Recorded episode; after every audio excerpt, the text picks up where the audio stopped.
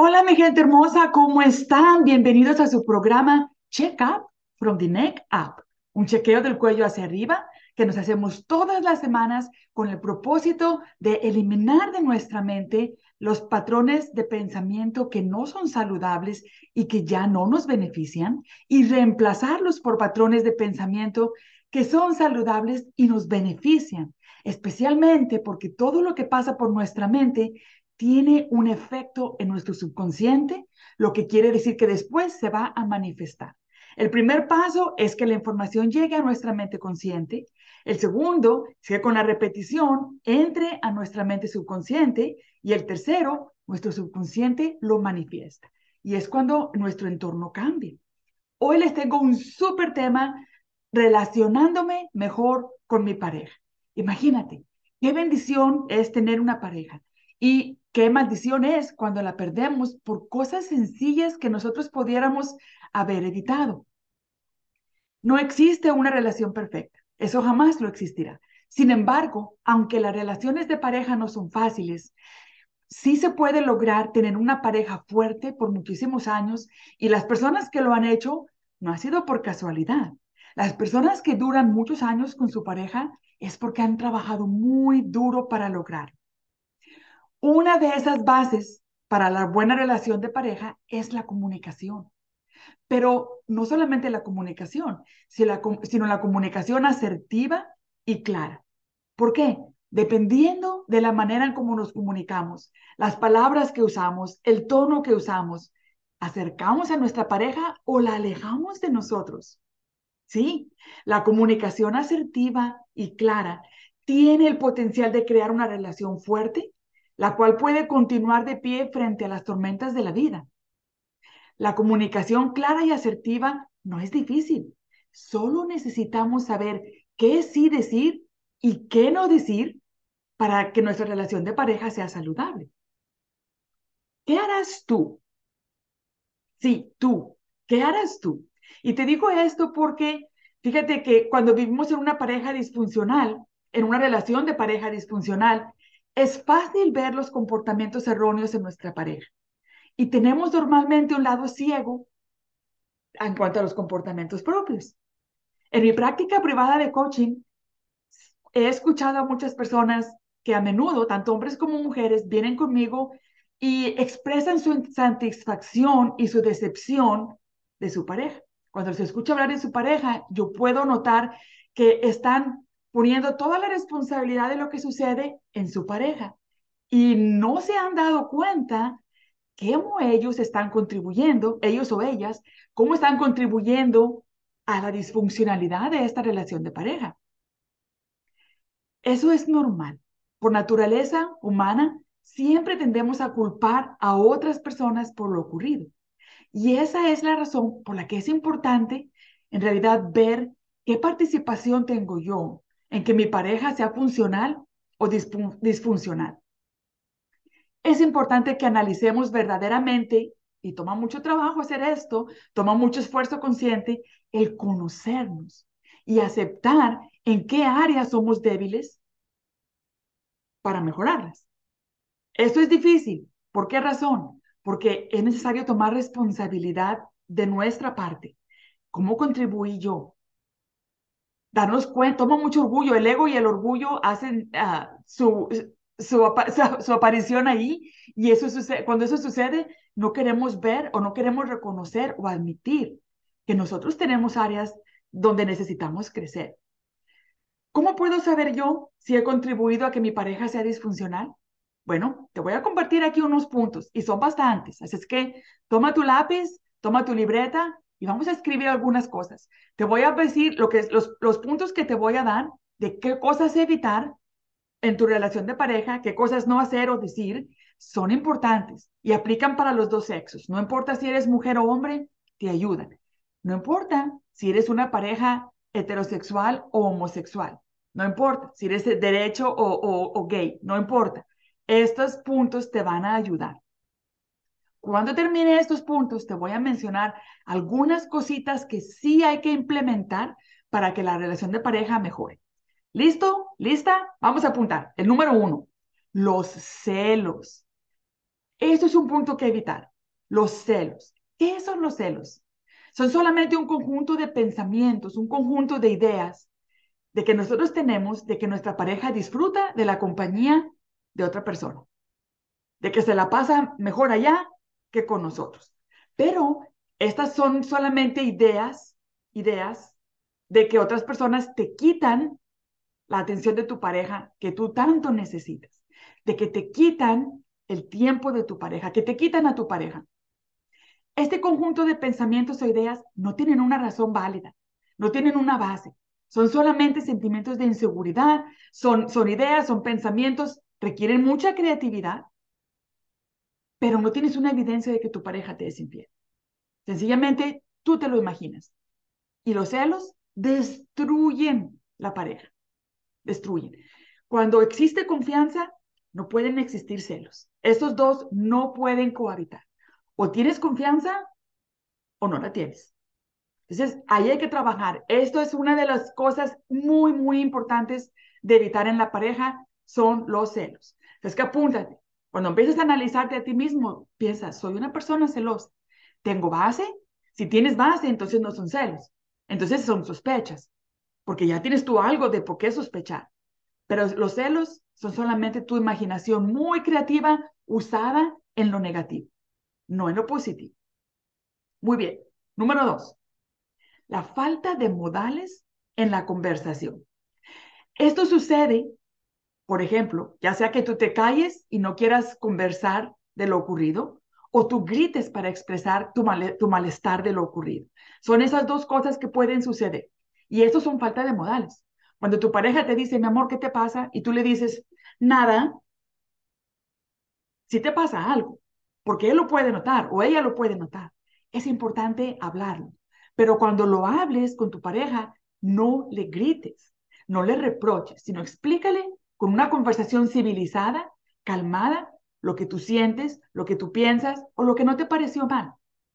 Pero que la conversación sea civilizada y calmada, que sea una conversación objetiva, es de suma importancia para que las relaciones funcionen saludablemente.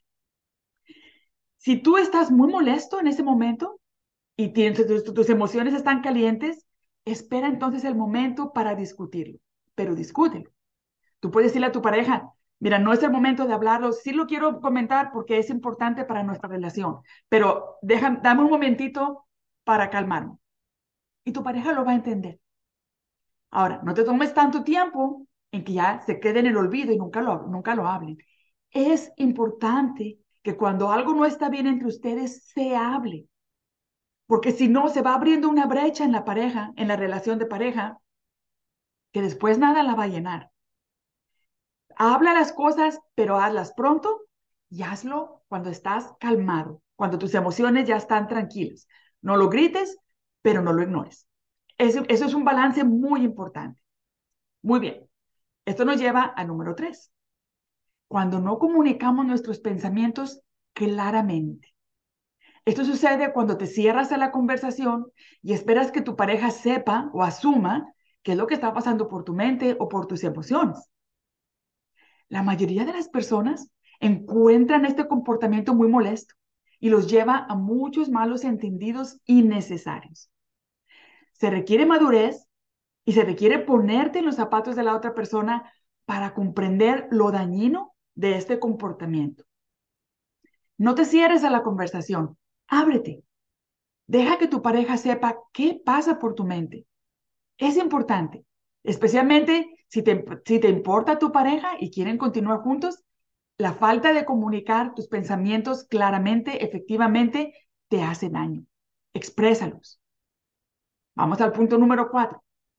Cuando nada ni nadie te satisface. Este es otro punto que evitar. Cuando una persona tiene ese vacío interno, adentro, espera llenarlo con algo. Esto viene, es un problema que viene de la niñez.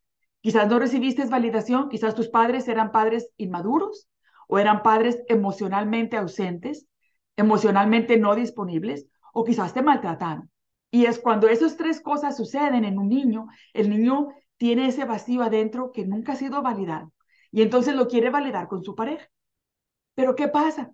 Que a veces la pareja no puede llenar ese vacío porque ese vacío no fue, es de tu niñez, ese vacío lo tienes que llenar tú, tu pareja no lo puede llenar. Este es uno de los comportamientos más dañinos. Cuando tú siempre estás quejándote, cuando tú no estás satisfecho o satisfecha con nada. ¿A quién le gusta vivir con una persona así? Nadie. Nadie quiere vivir con una persona así. Con una persona que siempre todo, no importa qué haga tu pareja, siempre estás enojado o enojada. Cuando no existe aprecio por lo que los demás hacen. Eso demuestra el nivel de queja que tú tienes. Si tú eres una persona quejosa, detente allí. Escríbelo, analízate y eso es un comportamiento que necesita cambiar. El que tú siempre quieras que todo salga como tú quieres, que los demás digan lo que tú quieres, lo que tú apruebas, que se comporten como tú quieres, eso es un grado de soberbia muy alto y muy destructivo. Practica la gratitud. Pon el foco, el énfasis en lo que los demás sí hacen bien y no en lo que no hacen bien. Estaba escuchando a una amiga ah, hace un par de semanas que tiene, la, hija mayor ya se casó. Ya tienen un niñito de tres años y está embarazada, está esperando el siguiente niñito. Y ella llama a la casa de la hija y el yerno contesta y le dice a ella, hey, ¿cómo están? Y le dice él, pues yo no muy bien, acabo de sacar la basura y parece que lo hice de una manera equivocada, así es que mi esposa está enojadísima. Oyes, te ayudó a sacar la basura. la manera en como tú lo comuniques, mi amor, cuando saques la basura, recuerda hacer esto o aquello, es muy diferente de enojarte porque no lo hace como tú quieres. La gente lo va a hacer a su manera. Cada cabeza es un mundo. Tú necesitas entrar en el mundo de la otra persona para darte cuenta qué pasa allá, pero no lo puedes controlar.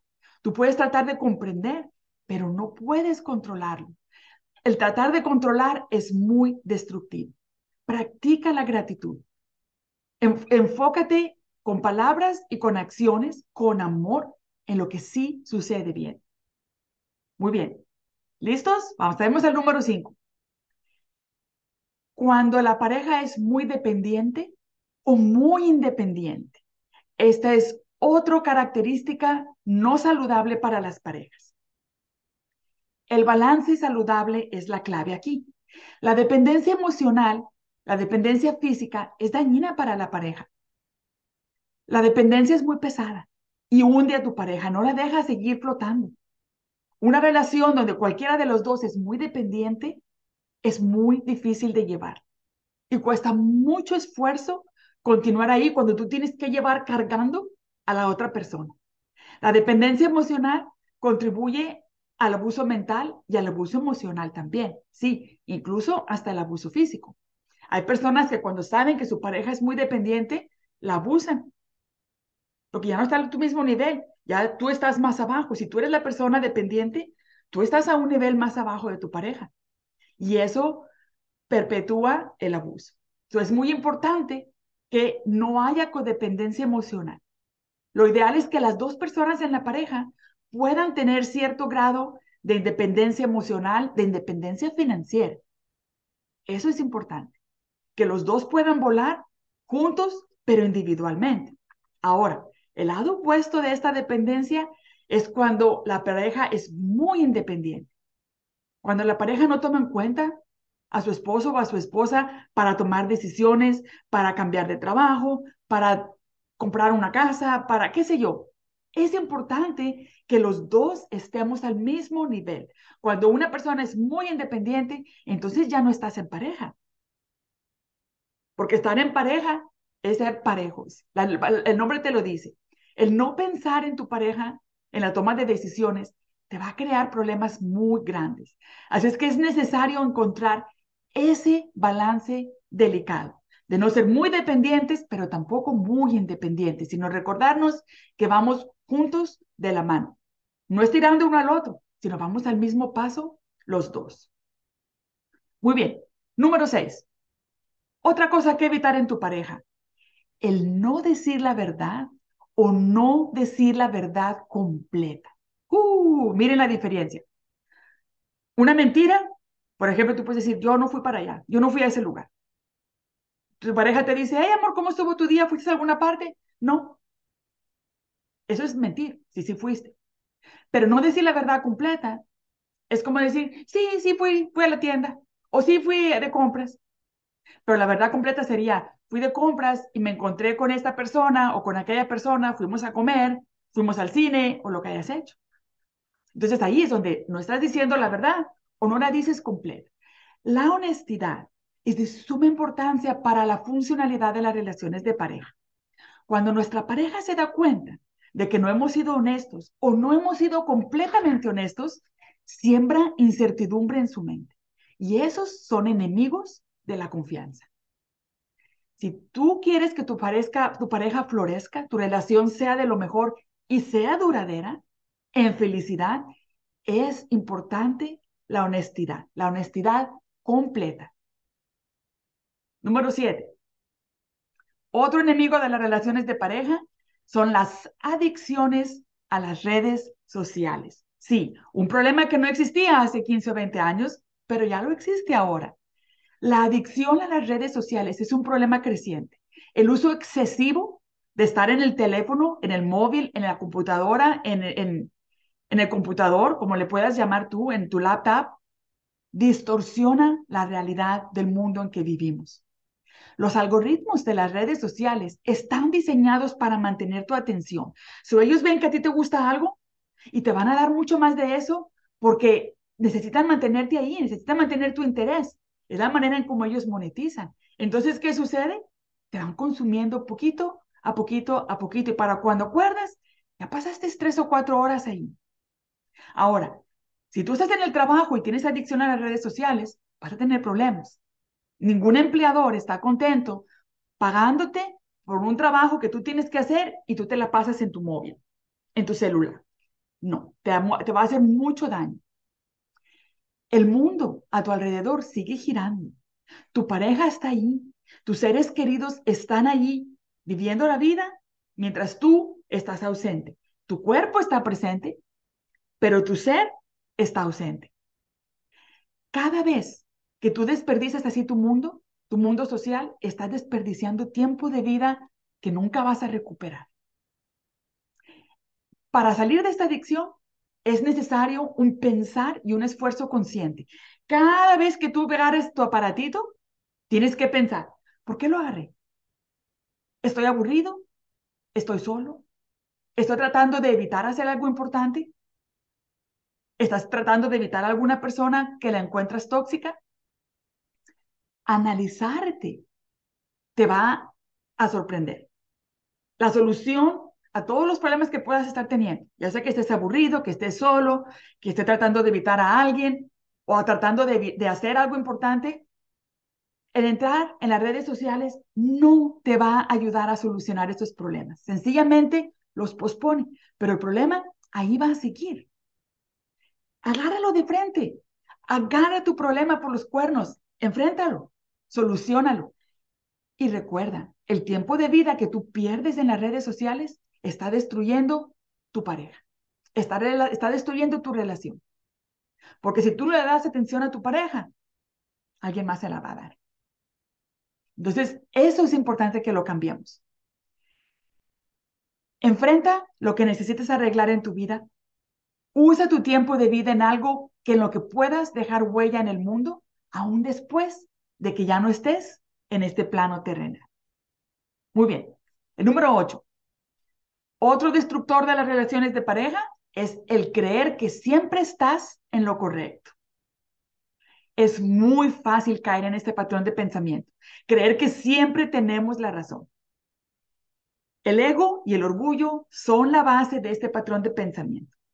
Por nuestra naturaleza humana, nadie tenemos la capacidad de saberlo todo ni de siempre estar en lo correcto. Siempre hay algo que aprender y siempre hay errores, porque los errores son nuestros maestros.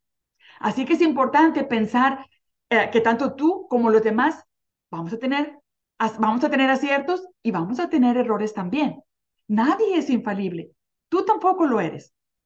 Así es que si tú piensas que tú siempre estás en lo correcto y se lo expresas a tu pareja, pues vas a estar dañando tu relación de pareja. Esto destruye la autoestima de las demás personas que están a tu alrededor. Y lo que único que va a causar es que tu pareja y la gente de tu alrededor se van a alejar, van a evitar conversar contigo, porque siempre que conversen contigo, tú les vas a tener un sermón de que están equivocados, porque no concuerdan con tu punto de vista.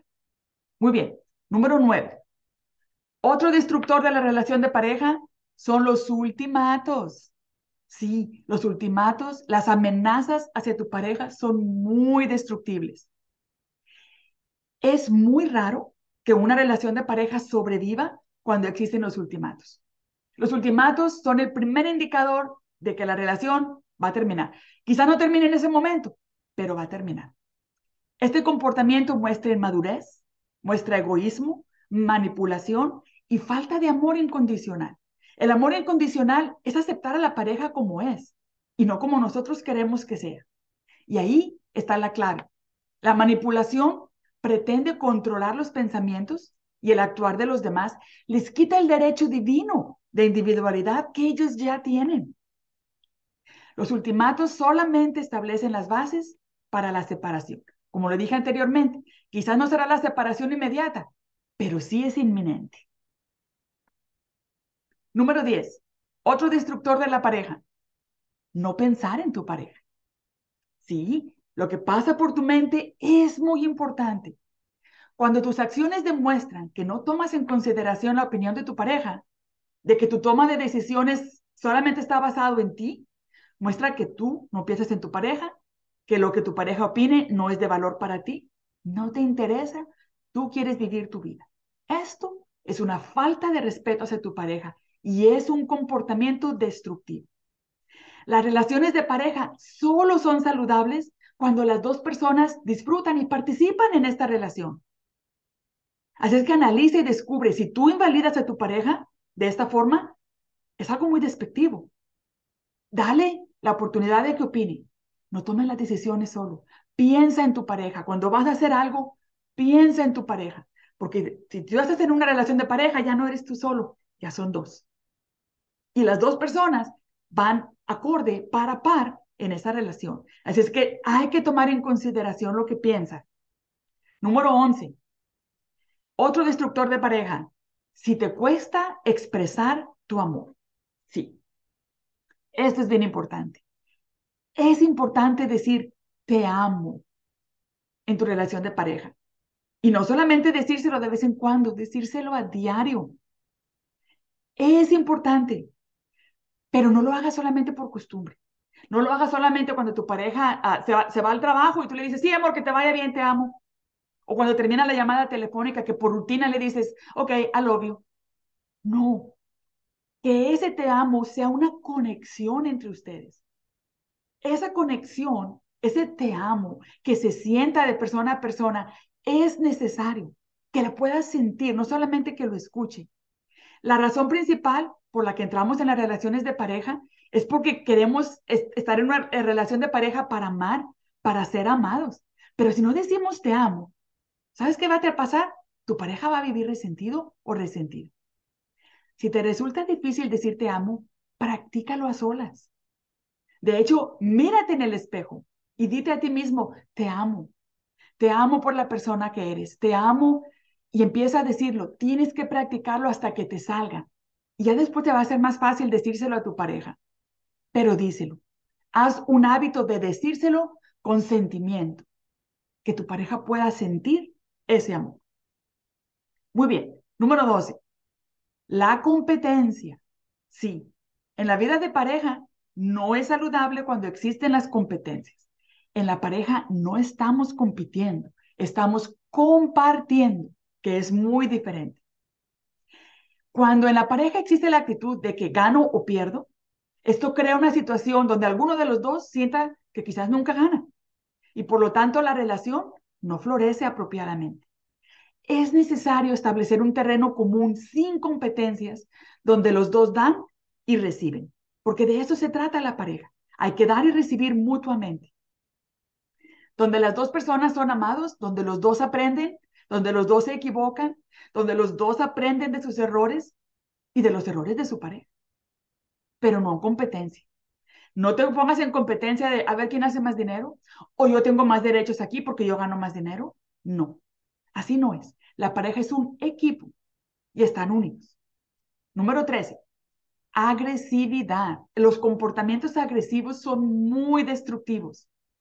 Muchas de las personas han desarrollado una personalidad agresiva como un método de supervivencia, de sobrevivencia durante su niñez. Quizás vivieron alguna situación difícil, quizás fueron abusados, quizás fueron niños que nunca se les puso atención, quizás alguien trató de, sacarles provecho y tienen que desarrollar ese, mecanismo de defensa para poder sobrevivir. Sin embargo, aunque en ese momento en su niñez ese mecanismo de defensa le sirvió, cuando estamos en pareja ya no lo necesitas. Entonces, de que tú continúes con una personalidad agresiva, una personalidad peleonera, va a destruir tu relación de pareja. Ahora, no solamente con tu relación de pareja, definitivamente no lo hagas en tu pareja, pero cuando tu pareja observa que tú haces lo mismo con las demás personas, que siempre estás peleando, que siempre estás buscando a ver de dónde, eso también es muy dañino con tu pareja. Si te ve que siempre peleas con la familia, con los compañeros de trabajo, con los vecinos, con la cajera del súper, qué sé yo, es muy destructivo. Tu pareja necesita admirarte. Y cuando tú eres una persona agresiva, ahí no hay admiración. Ahí empieza a haber temor. Y no puede haber amor y temor. No puede haber los dos. O existe uno o existe el otro. El amor y el temor no pueden cohabitar, no pueden coexistir. Entonces, si tu pareja te encuentra como una persona agresiva, no te puede admirar y no te puede amar. La agresividad es necesario dejarla afuera. ¿Cómo saber si eres una persona agresiva? Ponte a escribir. ¿Cuántas personas has encontrado el día de hoy? Y hazlo por alrededor de unos 10 o 15 días. ¿Y cómo fue? ¿Cómo nos llevamos? ¿Qué dijo? ¿Qué dije? Toma mucha madurez, mucho trabajo mental para admitir que somos personas peleoneras o que somos personas agresivas. Pero es importante, porque el primer paso para un cambio es darnos cuenta que lo necesitamos. Si es que escribir te va a ayudar mucho a darte cuenta quién eres. Muy bien, el número 14. Otro destructor de la pareja, de la relación de pareja, es la negatividad. Sí, la negatividad destruye tu relación. Existen dos tipos de personas y quizás tú lo has escuchado antes. Si yo te pongo un vaso de agua, medio de agua, tú lo puedes ver o medio lleno o medio vacío. Te puedes enfocar en lo que sí hay o en lo que no hay. ¿Quién eres tú? ¿Cómo eres esta persona? Si tú eres así, de los que siempre ven lo que falta, te tengo malas noticias. Tu relación de pareja está en peligro de extinguirse. Sí, la, negatividad destruye a las personas, te seca la energía, es tóxica, ahuyenta a los demás. Es muy difícil de sobrellevarse. Cuando uno de los dos siempre tiene que estar tratando con la persona negativa, se cansa. Es cansado. La negatividad es veneno para la relación de pareja. Es importante desarrollar patrones de pensamiento positivos y requiere un esfuerzo consciente, pero sí se puede lograr. Haz un hábito diario de ver todo lo bueno que sí tienes en tu vida, comenzando por tu propio ser, por tu vida, por tu salud, el alimento, tienes un hogar, tienes un techo arriba de, de tu cabeza, aunque sea pobre, aunque sea humilde, pero no estás en la calle. Tienes a tu pareja, tienes a tu familia. Eso es importante, eso es bueno. Apunta todas las cosas que tú tienes que el dinero no puede comprar. Y te vas a dar cuenta qué tan rico o tan rica eres. Pero es importante hacer ese hábito. Siempre busca las cosas buenas por las cuales estar agradecido o agradecida. Y ese simple hecho, sencillamente este punto, quitar la negatividad y llenarla de cosas positivas, te va a cambiar tu vida de una forma radical. Pasemos al número 15. Otro comportamiento destructivo, otro pensamiento destructivo para la relación de pareja. El creerte superior. Todos los seres humanos somos iguales. Somos de igual valor ante Dios y ante los hombres. Nuestro valor humano ya ha sido asignado por Dios y no hay nadie superior a los demás. Solo tenemos personalidades y mentalidades diferentes. Si tú crees que tú estás por encima o superior o que eres superior a tu pareja, te diré que estás en un error. El menospreciar a tu pareja solo te llevará a la ruptura. Nadie, ni tu pareja, ni ninguna persona merece desprecio. El desprecio solo muestra que tú tienes un poquito de narcisismo en ti. Muestra que no hay amor de ti para los demás. Si tú crees que eres más que tu pareja, que eres más de otras personas, pues te vas a enfrentar a una realidad muy cruda y muy difícil y muy pronto, porque nadie quiere estar ahí. Número 16, compromiso. Si te asusta comprometerte seriamente con tu pareja, entonces la relación no va a llegar a ninguna parte. Sí. O esta persona no es tu verdadero amor, o tú tienes que trabajar en ti para comprender qué es lo que te está llevando a huir del compromiso. Hay muchas cosas. Quizás los modelos de familia que tú creciste, las personas que con las que convivías, quizás hablaban mal de compromiso, quizás les gustaba mucho andar de fiesta en fiesta. Existen personas que tienen una necesidad de variedad en su vida y está bien, no hay nada de malo en eso. Sin embargo, es importante preguntarte, ¿cómo llenas tú esa necesidad de variedad en tu vida? Porque se puede llenar de diferentes formas, no necesariamente con diferentes parejas. La puedes llenar con tomar vacaciones diferentes, ganar el dinero de manera diferente, tener diferentes empleos, diferentes actividades deportivas, quizás tener varios coches, diferentes viajes, pero eso no evita que tú puedas tener una pareja. El compromiso no te quita la diversidad en tu vida, pero la respuesta solamente la tienes tú. Si te asusta el compromiso, tu relación no va a llegar a ninguna parte.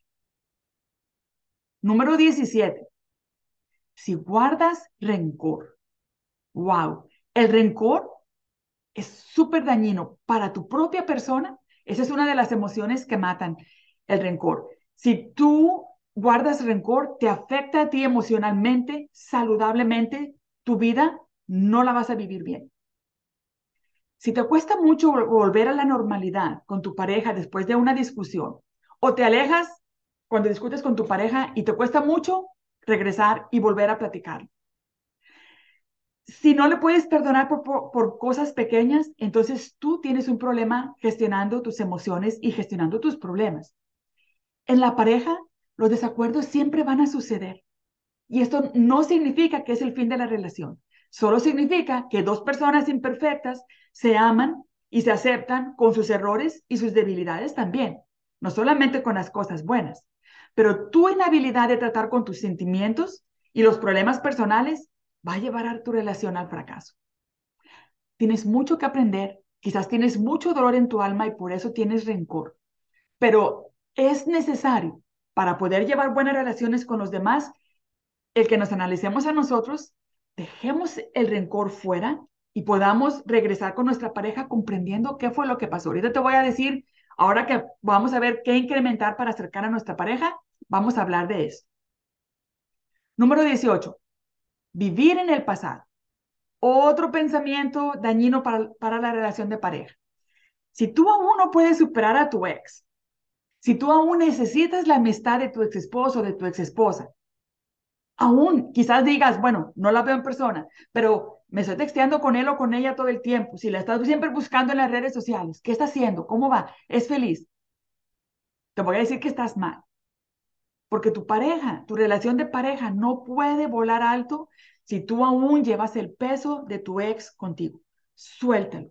Es peso muerto. No lo puedes levantar. Tú no puedes ir con una persona a nivel de pareja si tu ex todavía está ganchado a ti o tú estás ganchado a él o ella. La relación que ya pasó, cierra ese ciclo, termínala para que puedas llevar una buena relación de pareja ahora. El pasado ya no existe. Sí, existió. Y ahí están los recuerdos. No te estoy diciendo que nunca lo recuerdes, pero déjalo ir. No puedes recordarlo todo el tiempo. Regresar al pasado es solamente bueno para ver las lecciones, ¿Qué hice mal? ¿Cómo contribuí a que esa relación terminara? Para ahora hacerlo bien con la relación en la que estoy. Para ahora mejorar mi relación con la que estoy. Mirar al pasado como un retrovisor. Solamente lo miras como una referencia, pero no te quedas clavado ahí. No puedes quedarte clavado en el pasado. Estás desperdiciando tu vida ahora y estás desperdiciando la oportunidad de crear un buen futuro con otra persona. Perdón. Así es que si tú quieres que tu relación de pareja funcione, es necesario que los dos cónyuges hagan de esta pareja, esta relación de pareja, algo deleitable. Es que, ¿qué harás tú para que tu relación de pareja sea fuerte y disfrute y que sea de disfrute por lo largo de tu vida? Es hora de aprender.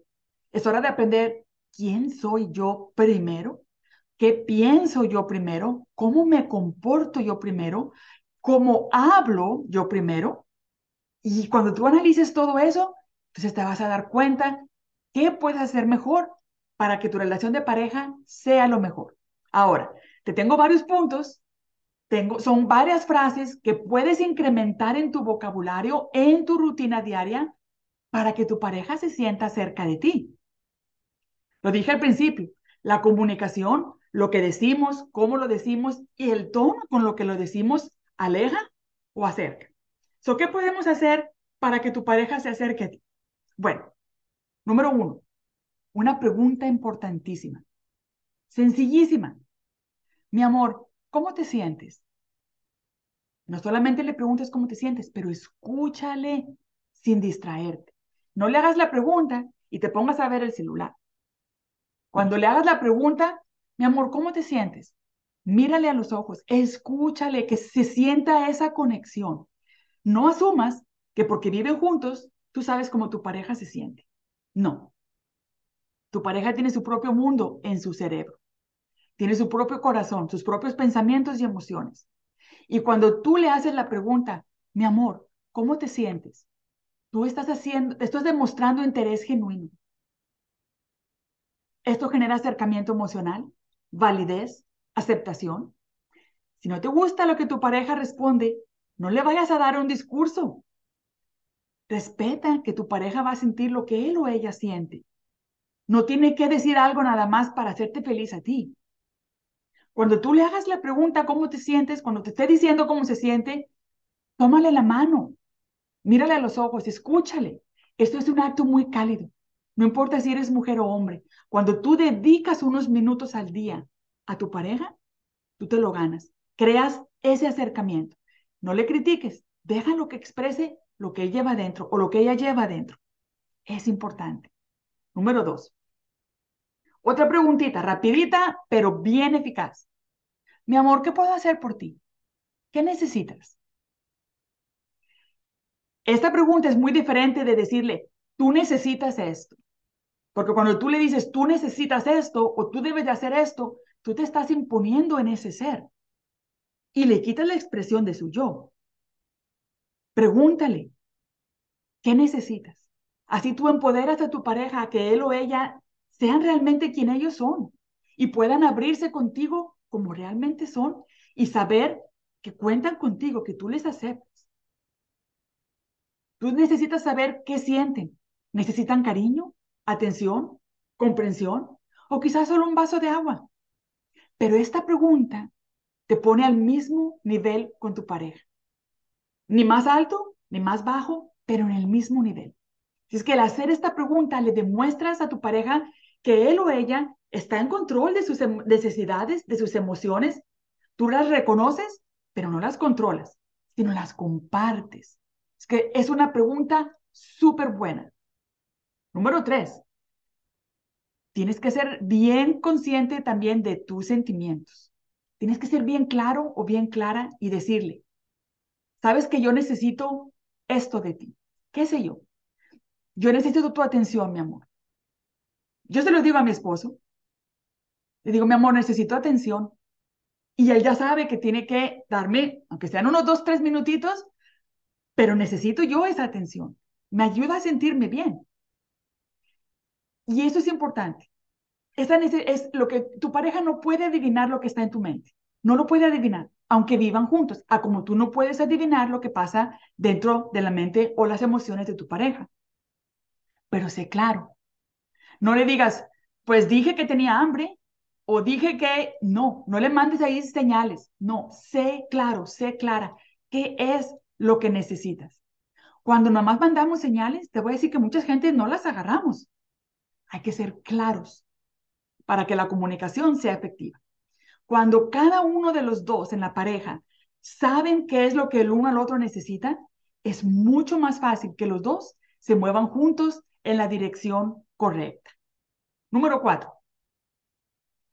Cuando algo no sale bien en tu relación de pareja, dile, ayúdame a comprender. Ayúdame a comprender qué pasó, qué fue lo que te molestó o por qué eso te molestó. Si están muy enojados, cualquiera de los dos, espérate, hay que, parar, hay que parar a que las emociones se calmen. No respondes de la misma manera. Pero cuando tú le dices a él, ayúdame a comprender, trata de ponerte en sus zapatos, trata de ver lo sucedido mediante sus ojos. Y es entonces, solamente entonces, que el conflicto se puede resolver saludablemente, porque ahora tú ya comprendes por qué razón sucedió eso. Cuando tú lo comprendes, lo vas a evitar en el futuro. So, es algo buenísimo. Ayúdame a comprender por qué esto te molestó. Ayúdame a comprender qué fue lo que pasó. Para que después, esa es una lección para ti, tú aprendes de ese feedback, de esa retroalimentación y vas a poder actuar de mejor manera. Número cinco, después de que te diga lo que pasó, lo que le molestó o lo que tiene que ser diferente o tengan enfrenten algún problema grande, aquí viene. Mi amor, Juntos lo podemos resolver. Recordemos que la pareja es un equipo unido y no está el uno en contra del otro. Los dos están en el mismo barco que es la relación de pareja y los dos necesitan tener como objetivo decir, mi objetivo es que esta relación de pareja la voy a cuidar, que esta relación de pareja sea saludable, que esta relación de pareja es lo más importante para mí. Cuando existe la mentalidad de que yo tengo la razón, yo gano, yo soy la que... Entonces, ¿sabes qué pasa? Tu relación va al fracaso. Asegúrate que tu pareja sabe que cuenta contigo, que cuenta con tu apoyo y con tu comprensión. Y eso nos lleva al siguiente paso. Admite tus errores. Sí, admítelos. Me equivoqué. Pide disculpas cuando estás equivocado o equivocada. Y si hiciste algo grande, pídele perdón porque esto te va a ayudar a reconstruir la confianza entre los dos y abre también el camino para que cuando tu pareja sea la que ofende, también admita y también te pida perdón o te disculpe cuando se equivoca. Todo es recíproco. Hazlo tú primero y tú vas a abrir la puerta para tu pareja. Número siete. Te perdono, mi amor. Cuando te toque el turno de que él pida disculpas, perdónale pero úsalo en voz alta. Te perdono. Eso es un paso esencial para continuar viviendo en el amor. No dejes que el orgullo se interponga entre ustedes. El aceptar que la otra persona también comete errores igual que tú, te permite la sanación y la reconciliación de tu pareja. Te perdono. Dilo en voz alta. Número 8. Ya vamos a terminar. Número 8. Eres maravilloso o eres maravillosa. Gracias por ser como eres. Todos necesitamos que se nos recuerde lo maravillosos que somos. Tu pareja también. No solo creas admiración con tu pareja, sino que abres la puerta para que tu pareja ahora vea lo maravilloso que tú eres. Mi maestro Tony Robbins dice que es necesario cambiar la expectativa por el agradecimiento. Mira en qué parte tu pareja es buenísimo o buenísima.